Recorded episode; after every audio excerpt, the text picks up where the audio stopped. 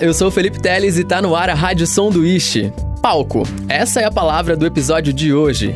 E isso porque nosso personagem principal sempre tá lá, seja para se apresentar com a sua banda ou então para fazer outros shows acontecerem. Shows de nomes como Linkin Park, Pearl Jam, Bon Jovi e mais.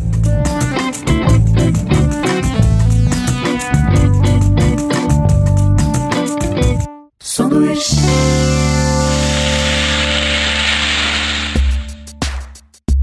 Antes da pandemia, Natal significava para mim, além daquele ritual todo com a família, ir pro show da Legalê, que sempre se apresentava em Bauru nessa época do ano.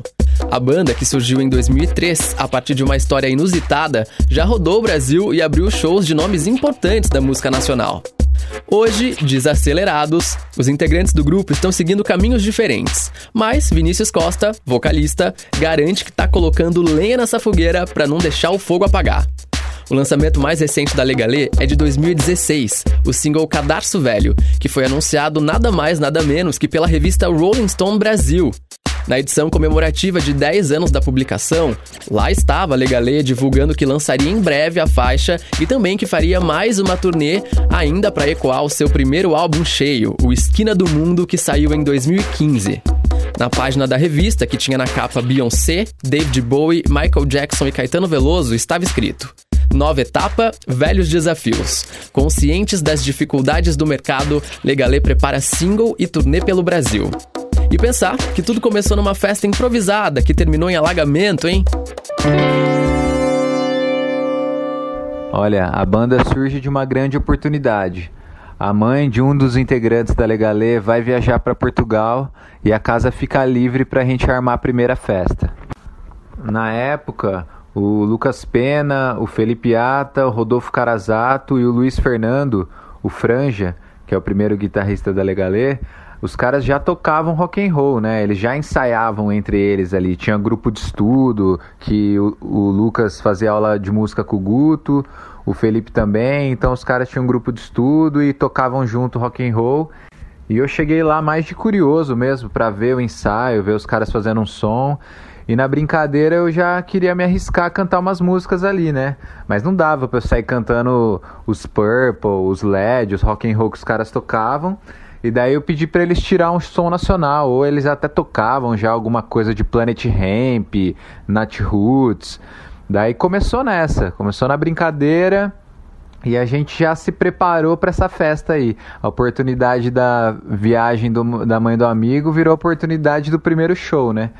Então a gente juntou com uma outra galera ali na, na época do colegial, banda Underwear, do meu amigo Fish, ótima lembrança. Daí a gente juntou uma galera ali fez a primeira festa, foi a estreia da Legalê, a sala de estar, que era junto com a cozinha assim, no andar mais rebaixado. E eu não sei como a gente conseguiu alagar os dois ambientes, assim. Eu acho que uma geladeira foi desligada, ou duas geladeiras foram desligadas, alagou a cozinha, alagou a área que a gente estava tocando. Eu lembro que a gente estava fazendo, terminando o show assim, com três dedos de água no pé. A banda correu o risco ali de morrer eletrocutada no primeiro show de estreia. Feita a estreia, que quase acabou em tragédia, os meninos da Legalê resolveram se dedicar de fato ao grupo. Acredito que em 2004, quando a banda Legalê vence o FEMUSC, Festival de Música da USC, a partir daí eu acho que a gente se empolga em relação a produzir música autoral e começam a acontecer pequenas turnês pelo interior paulista, não só mais na cidade de Bauru.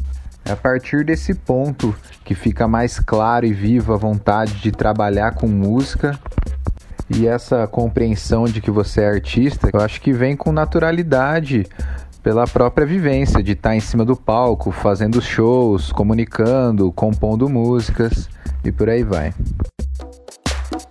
Já no início, a Legalê se introduziu bem na cena musical de Bauru e região, tanto que seus membros conseguiram por um tempo focar 100% nesse trabalho.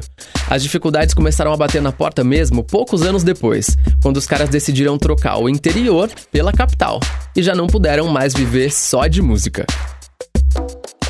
Ali no comecinho da banda, entre 2003 e 2005, é, que eu tenha conseguido viver só de banda, mas é num contexto bem mais confortável, né? Em Bauru, ainda morando na casa dos meus pais. E quando a gente muda para São Paulo, no intuito de fazer a banda acontecer aqui, já nos primeiros meses rola aquele choque de realidade, né?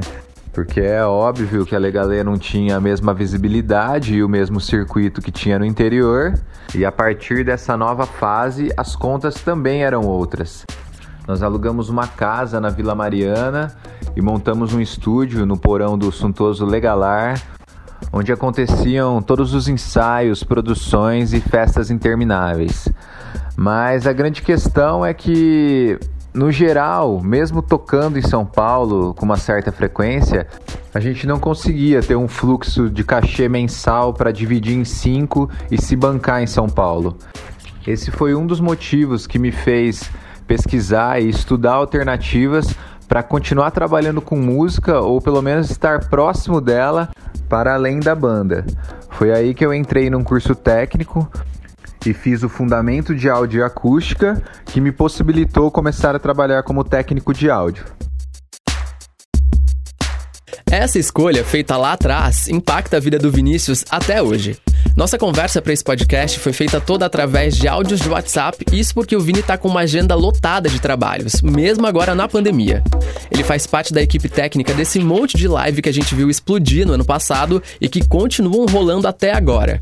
Mas até chegar aqui, foram muitos quilômetros rodados e várias experiências incríveis. Em 2007, assim que eu termino esse curso técnico, eu entro num estágio no Teatro Tuca da PUC, onde eu fico como técnico de som responsável da casa e tenho a oportunidade de trabalhar com mesa de som digital, fazer o input das bandas, microfonar os artistas para peça de teatro. Foi uma experiência bem legal que durou seis meses, mas assim que venceu o contrato, eu já caí para a estrada como técnico de som freelancer dessa grande empresa de som que fazia diversos shows, eventos e gravação de DVD. Eu lembro que bem no comecinho eu caí de paraquedas numa sequência de shows do Charlie Brown Jr. Foi bem marcante para mim. Tá no palco ali trabalhando como técnico de som e ao mesmo tempo com o pensamento de banda, né? Sempre que tinha oportunidade, estava trocando ideias sobre música com os caras da equipe ali, os holds. E é lógico que no terceiro ou quarto show eu colei no chorão para falar da Legalê, né? Você acha que eu apertei essa oportunidade? E alguns anos depois, o universo conspirou a favor, né? Deu certo. A gente acabou abrindo o show do Charlie Brown Jr. em Bauru, no Red Bull X Fighters. Enfim, relembrando agora, foram muitos shows. A turnê do Pure Jam no Brasil me marcou muito. Show do Bon Jovi e do Rush no Morumbi, produção gigantesca. Trabalhei também no show do Linkin Park, muito alto, tô surdo até hoje. Teve o Andrea Bocelli também, que foi muito legal. Teve um período que eu fui técnico de monitor da Carol com K. Daí em 2016 eu fiz a cerimônia de abertura das Olimpíadas. Em 2017, Rock in Rio começa uma nova etapa fazendo assistência de direção técnica, onde eu começo a estudar e aprender outros elementos da técnica para além do áudio, como luz cênica, painel de LED, projeção, distribuição elétrica e por aí vai. Tem muita coisa para estudar, tendo em vista que esses aparelhos e equipamentos acompanham a tecnologia. Então, o estudo da área técnica eu posso dizer que é eterno. Você tem que se reciclar todo ano se quiser acompanhar o mercado de evento e show business. E agora eu pergunto para você, Vinícius, você gostaria de trocar a vida de técnico de som e assistente de direção técnica pela vida de cantor? Você gostaria de viver só da Legalê? Eu acho que viver só de banda exclusivamente não. Mas o sonho seria ter uma longevidade musical, assim, né? Poder lançar um disco por ano ou um disco a cada dois anos e chegar lá na frente com 70 e poucos anos, olhar para trás e ver essa trajetória que a gente construiu. Falar, porra, lançamos um monte de disco, velho. E vamos deixar isso aí para prosperidade. Eu acho que esse é ia ser muito satisfatório, assim, é um sonho. Isso por enquanto é só sonho, porque segundo Vini, os desafios de viver só de música são muitos. Para ele, a conta não fecha. As dificuldades são inúmeras, né? A quantidade de casa de shows, bares com estrutura para receber uma banda, a logística, a equipe técnica, tudo isso só é possível se rolar um cachê legal para a banda, né? E muitas vezes o contratante não põe na ponta do lápis assim que além de cinco, seis músicos numa banda, ainda tem uma equipe técnica, tem mais um técnico de som, um técnico de iluminação, um hold, um produtor e por aí vai. Mas daí a galera fala, pô, mas aí é muita gente, a conta não fecha. Mas é isso, né? O, o músico tá tentando profissionalizar, trazer uma qualidade pro show e a conta não fecha. Então por isso que eu digo que o maior desafio realmente é conseguir viver de fato de música sem ter outro emprego. Porque eu já ouvi pessoas dizerem: ah, isso é desculpa, quem quer faz acontecer, quem quer ser músico mesmo faz, corre atrás, dá para tocar todo dia. E eu discordo um pouco, né? É claro que tudo depende do seu objetivo e da formação também. Um músico só tocando violão e voz, ele tem muito mais acessibilidade, muito mais portas abertas.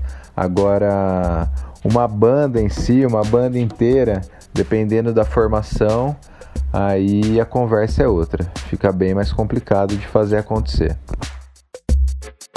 Numa conversa por telefone com o Vini, ele me contou, por exemplo, que já aconteceram situações da Legalê ser chamada para tocar numa casa de shows por um valor X, que teria que ser dividido entre todos os membros do grupo. Porém, esse mesmo valor X é o que ele ganharia sozinho por uma noite de trampo como técnico de som em algum outro evento. Mas nem tudo tá perdido. A Legalê não chegou ao fim. Ah, legal, é uma incógnita e os planos mudam com o vento, né, cara? Já faz algum tempo que a Legalê tirou o pé, tá mais de hobby mesmo, poucos shows. Mas agora na pandemia a gente conseguiu se juntar e produzir quatro músicas inéditas. Essas músicas estão no forno aí e eu tô colocando lenha para ver se até o verão do ano que vem sai alguma coisa na pista aí. Não dá para garantir, mas estamos na torcida.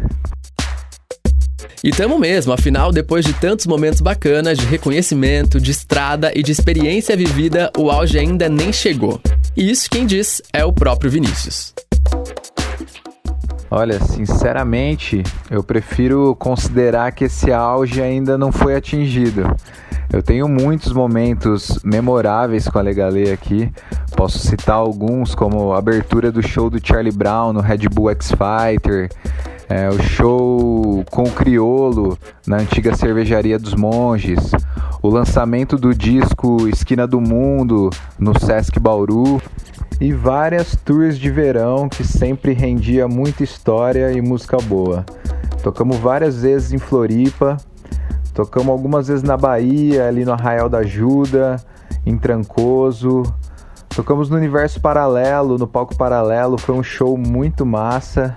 Chapada Diamantina e por aí vai, vários auges de verão.